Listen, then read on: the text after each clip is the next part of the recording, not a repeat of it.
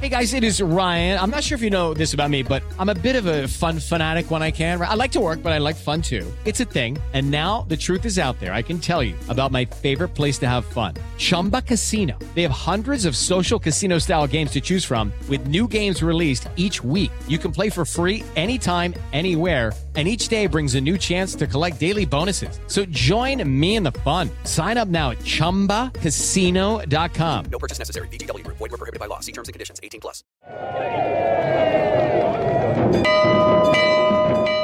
Eu vou ser bem sincero com vocês. Tinha muito mais gente do que eu esperava na Parliament Square, em Londres, na sexta-feira passada. Inicialmente, a informação era de que nem alto-falantes seriam liberados para evitar um tom muito celebratório no Brexit Day. Não foi o que aconteceu. Something that I fought for for 27 years. And something that many thousands of you gave your time, love and money for. Saindo da estação Westminster do metrô, já dava para esbarrar nos vendedores de bandeirinhas britânicas. Vá lá, ainda que tudo parecesse medieval demais para o meu gosto, essa era a noite que a maioria do país esperava há bastante tempo. God save the Queen.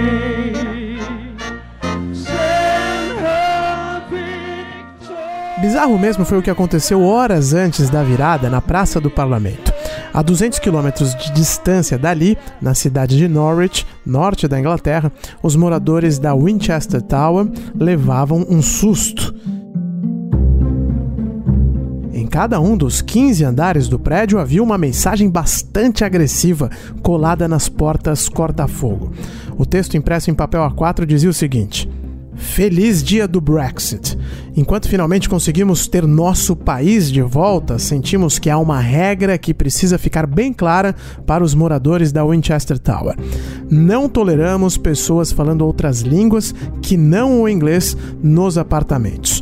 Se você quer falar, seja lá qual for a língua do lugar de onde você vem, nossa sugestão é que você retorne para lá e devolva o apartamento para o Conselho Municipal, para que eles deixem britânicos viverem aqui e para que possamos retornar à normalidade que existia antes de vocês infectarem essa ilha que já foi bastante grande. Não falta muito tempo para que o nosso governo implemente regras que vão colocar o Reino Unido em primeiro lugar. Logo, evolua ou saia daqui. Deus salve a rainha, o governo dela e todos os verdadeiros patriotas.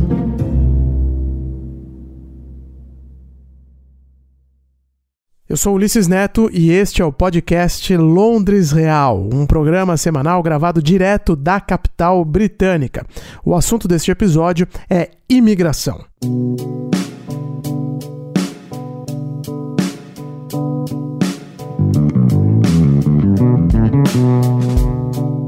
Por mais chocante que a carta em Norwich possa parecer, e de fato ela é, esta não é a realidade do Reino Unido.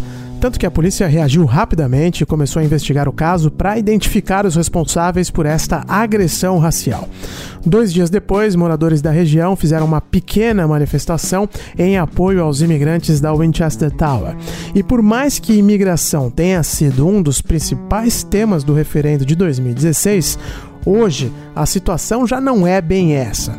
Uma pesquisa do Instituto YouGov, às vésperas da eleição geral, em dezembro passado, mostrou que, na verdade, imigração era apenas o sexto assunto mais importante para os eleitores, atrás de meio ambiente, economia, criminalidade, saúde e, claro, o Brexit.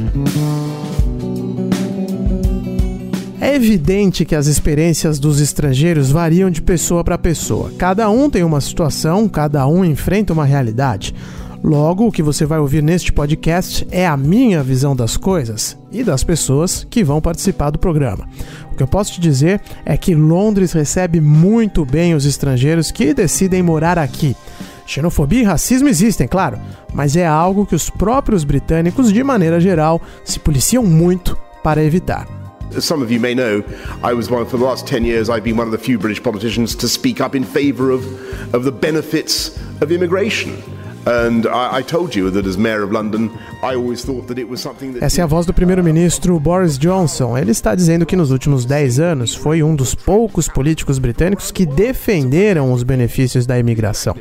Como prefeito de Londres, o conservador sempre considerou que essa é uma força positiva da cidade, que é capaz de atrair talento do mundo todo. To be a magnet for, for talent. So I don't want to turn that magnet off. I want us to be able to attract talented people, but I think it's reasonable o próprio Boris Johnson diz que não quer acabar com a imigração. Ele não quer fechar as portas para os europeus nem para os imigrantes de outras partes do mundo. Ele quer apenas controlar quem entra e quem sai, o que, convenhamos, é algo bastante razoável.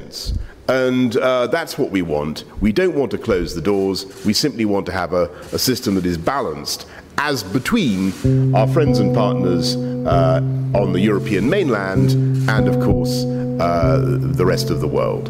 And that's what we're going to do. E de fato, Londres é um lugar incrível nesse aspecto. Nas ruas se escuta línguas completamente diferentes do que estamos habituados. Gente do mundo todo circulando tranquilamente, levando suas vidas sem grandes incômodos, como a família do designer Ibrahim Said, que se mudou para cá 10 anos atrás. It was when I came to London, it was Ramadan time, it was fasting the whole day. And then my dad took me out for like a walk. Eu lembro que cheguei aqui durante o Ramadã, então a gente estava de jejum durante o dia e o meu pai me levou para dar uma volta. Minha impressão era de que tudo era muito limpo, arrumado, as casas pareciam bem construídas e seguras, e a gente passou por uma dessas lanchonetes de frango frito. I was like, oh my, I was like, look, they got chickens here. Like they got a lot of chickens and it's really cheap. And then I was like, yeah, when we break our fast, and we're gonna come back and get you some chicken wings. So, meu pai falou, quando acabar o jejum a gente volta aqui. E assim foi o meu primeiro dia em Londres. Eu comi asinha de frango. and it was really cool. Yeah, it was really cool.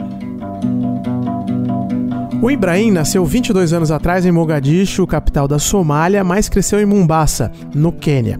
Os dois países tiveram colonização britânica em algum período de suas histórias, logo, Londres sempre esteve no imaginário do Ibrahim. O pai dele tem 15 irmãos, todos moram aqui na capital britânica, e foi esse o caminho que os pais do Ibrahim decidiram tomar em 2010. I mean, the reason why they brought us in the first place is because of education healthcare is safe. O motivo deles terem trazido a gente para cá foi o acesso à educação, saúde e é um lugar seguro também que você pode fazer o que quiser, pode se tornar o que bem entender. Se eu ainda estivesse morando em Mombasa e quisesse me tornar um designer, seria muito difícil conseguir um emprego, mas eu vim para cá e eu sempre quis ser um designer.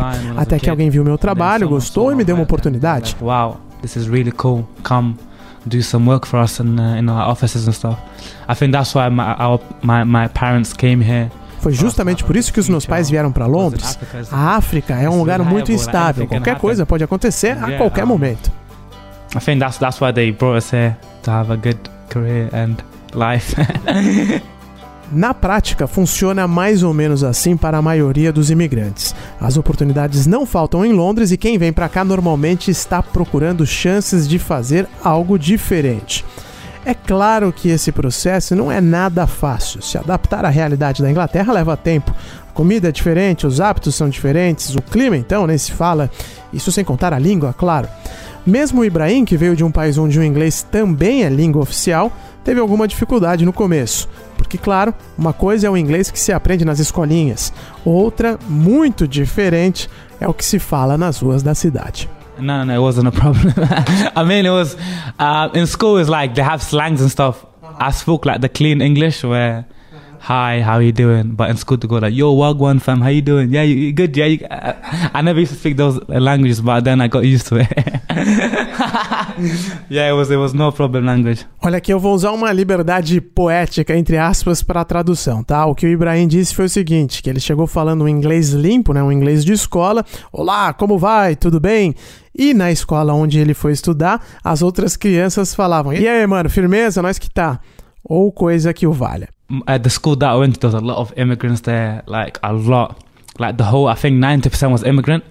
So when I went there, um, in, in uh, Wembley, yeah, yeah, Wembley, Neasden, yeah, Wembley, Neasden. So when I uh, my first day in school, I A escola era lotada de imigrantes, acho que uns 90% eram estrangeiros. A escola fica em Wembley. Tinham vários somalis na minha classe e eu comecei a falar em somali na sala de aula. Ninguém acreditava porque normalmente as pessoas no meu país têm a pele mais escura que a minha. Mas logo fiz amigos, todos eram gente muito boa. Uh, uh, I think there was a lot of Somalis in my class, and then I went to them. I was like, "Yo," I started speaking in Somali, and they were like, "Ah, I can't believe it. What you call it? You're you're too light to be Somali." I was like, "Yeah, yeah," because everyone goes like, um, "You don't look Somali because Somalis they're a bit dark skinned than me." O Ibrahim é um caso típico de imigrante que veio para o Reino Unido, se formou aqui e conseguiu se integrar à sociedade local. Mas esse é um ponto bastante sensível, falar em integração do imigrante. Porque no final das contas, o conceito em si é bastante subjetivo. O que exatamente significa se integrar à sociedade? Abdicar da sua língua? Forçar um sotaque? Cantar God Save the Queen com a mão no peito? Eu, honestamente, não sei responder essa questão. Para mim, soa mais um chavão barato de discurso nacionalista. Enfim, eu perguntei ao Ibrahim se ele se sente britânico hoje, com a cidadania em mãos e tendo passado boa parte da vida aqui em Londres. Uh, I mean, I live in London now. No one in London feels British. Like everyone's just like everyone. There's Arab community, Portuguese, Brazilian, Nigerian. Eu moro em Londres, né? Ninguém aqui se identifica como britânico. Todo mundo é de um canto diferente. Tem as comunidades árabe, portuguesa, brasileira, nigeriana. Todo mundo tem a sua própria cultura. Like uh, uh, I'm still strong on my culture. When I go home, I don't speak English. I speak in Somali. Quando eu vou para casa, eu não falo inglês. Eu converso em somali com a minha família. Quando eu vou na casa dos meus parentes, eu converso em swahili. Então, no final das contas, a gente se sente em casa em Londres também. Porque você pode falar a sua própria língua, comer a comida da sua terra, mas ao mesmo tempo, Londres sempre vai ser a minha casa. Eu me sinto seguro aqui. Eu tenho amigos. Se eu saísse daqui, eu teria que começar tudo de novo. I mean, being an immigrant in London is always a good thing because you lived both. Say, I, I'm from Africa, right? I lived both in Africa and London, and um, because E ser um imigrante em Londres é algo positivo, na verdade, porque você sempre vai ter experiências que os locais normalmente não têm. Eu cresci na África e vim para cá, conheço duas realidades bem diferentes. E as empresas, pelo menos no meu segmento, que é a indústria criativa, gostam de investir na diversidade, porque isso ajuda a criar um ambiente com ideias diferentes. Isso ajuda, inclusive, no aspecto econômico. Então, acho que, como um africano que mora em Londres, eu sou muito bem tratado. Being being African that lives in in London, I get treated very well. I think.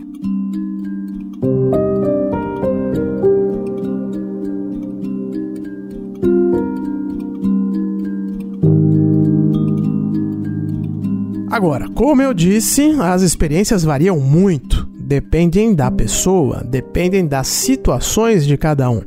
E é preciso lembrar que a vida para imigrantes sem documentos pode ser bastante complicada. Os agentes britânicos caçam, literalmente, quem não tem visto para morar e trabalhar. E a qualquer momento, um imigrante em situação irregular pode acabar preso. Essa foi a situação da Cida, que eu conheci aqui em Londres também, e gravei com ela essa história há alguns anos atrás.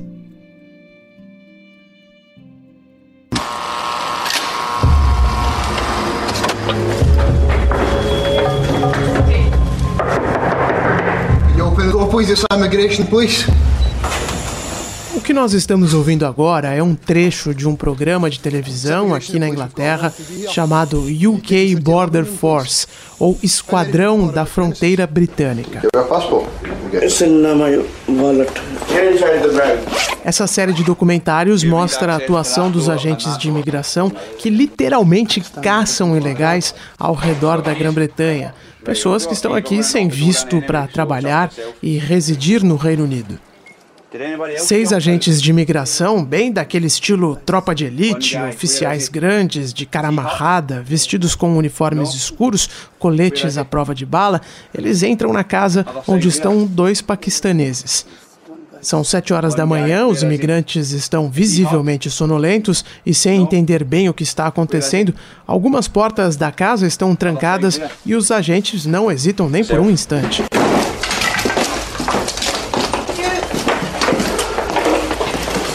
As portas foram arrombadas, só que ninguém mais foi encontrado na casa. The intelligence that there are 10 people Este tipo de operação é comum por aqui, embora os números estejam caindo a cada ano.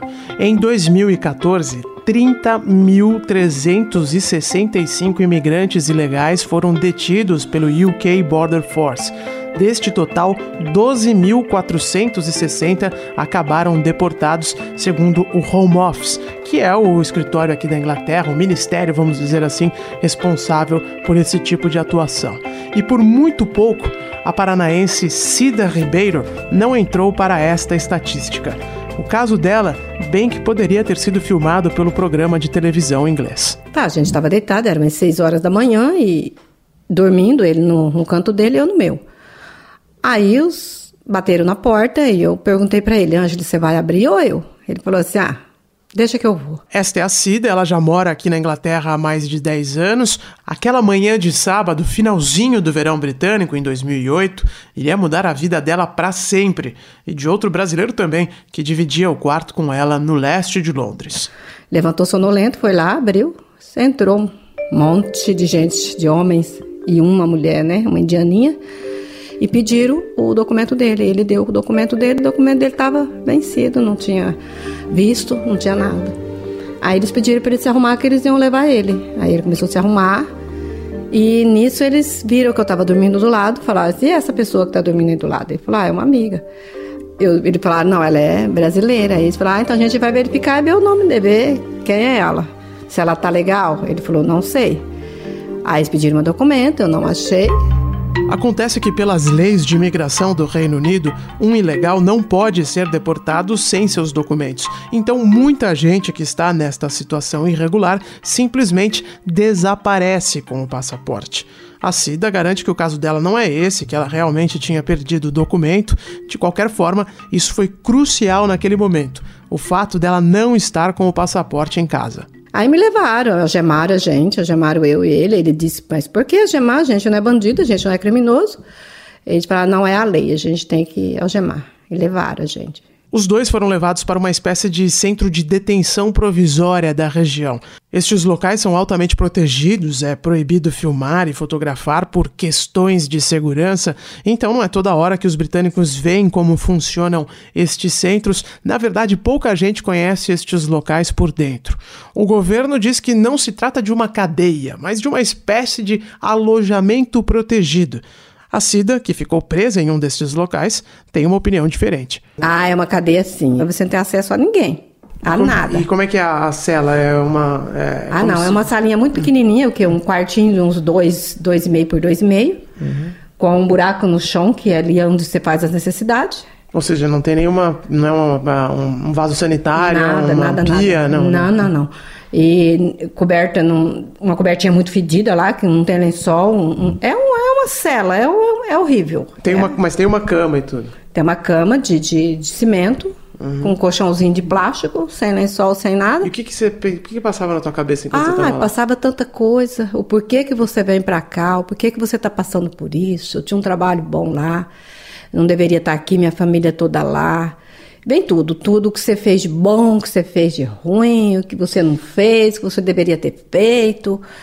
E não sei, não sei o porquê que às vezes a gente tem que cair num lugar que você não. Então, a, até agora você fica se perguntando por que, que eu estou aqui? Se eu tenho uma família, se eu tenho um trabalho bom lá, por que, que eu vim? Mas é o destino, né? E por que, que você veio? Eu vim como todos os brasileiros vêm na intenção de ter um futuro melhor, ficar uns dois, três anos aqui, arrumar um dinheiro e só que é tudo, a maioria é ilusão. que o dinheiro aqui, meu filho, trabalhando honestamente.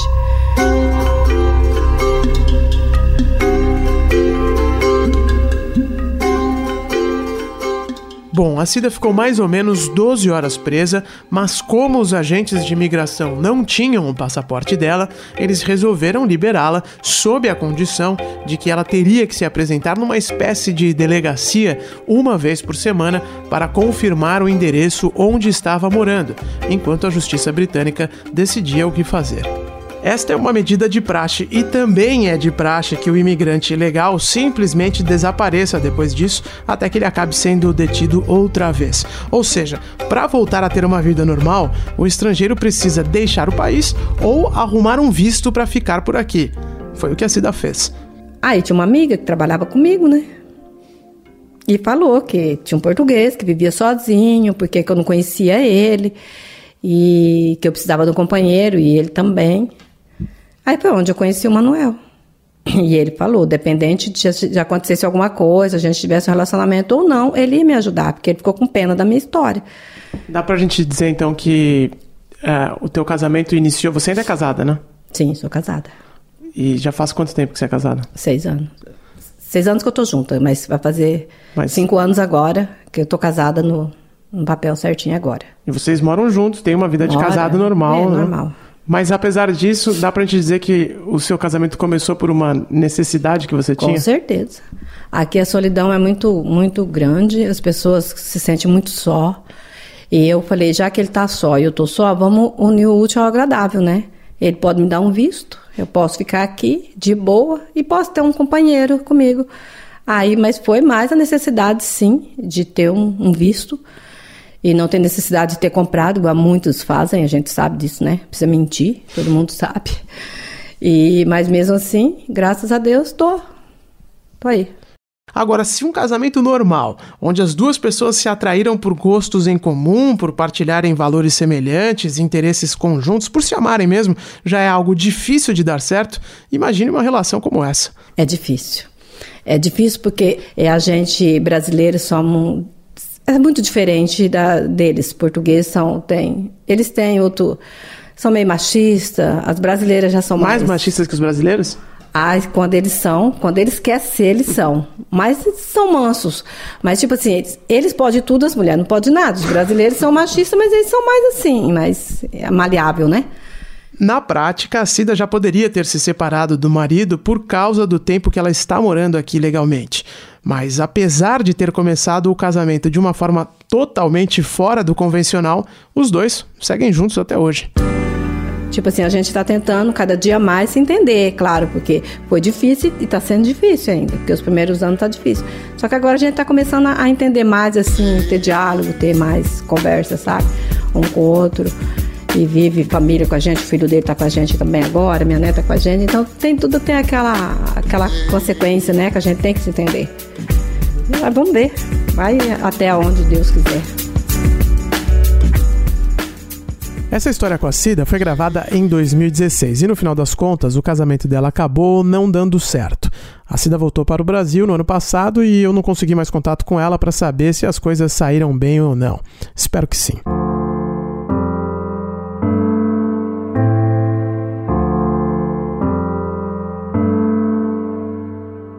Para resumir a história, Londres tem quase 9 milhões de habitantes. Deste total, um terço não nasceu na Grã-Bretanha. São mais de 3 milhões e 300 mil imigrantes morando por aqui, segundo o Observatório de Imigração da Universidade de Oxford. E olha que nessa conta não entra quem nasceu na Inglaterra, filha ou filho de pais que vieram de fora. Logo, não se trata mais de uma questão de gostar ou não de imigrantes, para os britânicos da capital. Os estrangeiros fazem parte da cidade e, mesmo com o Brexit, isso não vai mudar. Já disseram que a Amazônia não pertence ao Brasil, pertence ao mundo. Olha, na verdade, eu acho que esse raciocínio se encaixa melhor em relação a Londres, viu? Mas eu não vou repetir isso em voz alta para evitar problemas com os meus queridos amigos britânicos.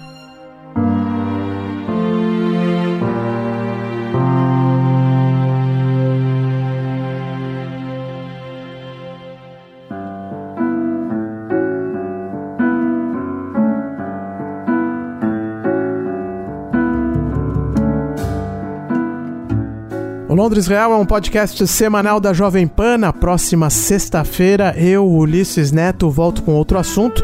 Se você quiser saber algo específico da vida aqui na ilha da Dona Elizabeth Regina II, é só me mandar uma mensagem. No Twitter você me encontra no arroba Ulisses Neto e no Instagram no arroba Londres Real. Abraço, até semana que vem.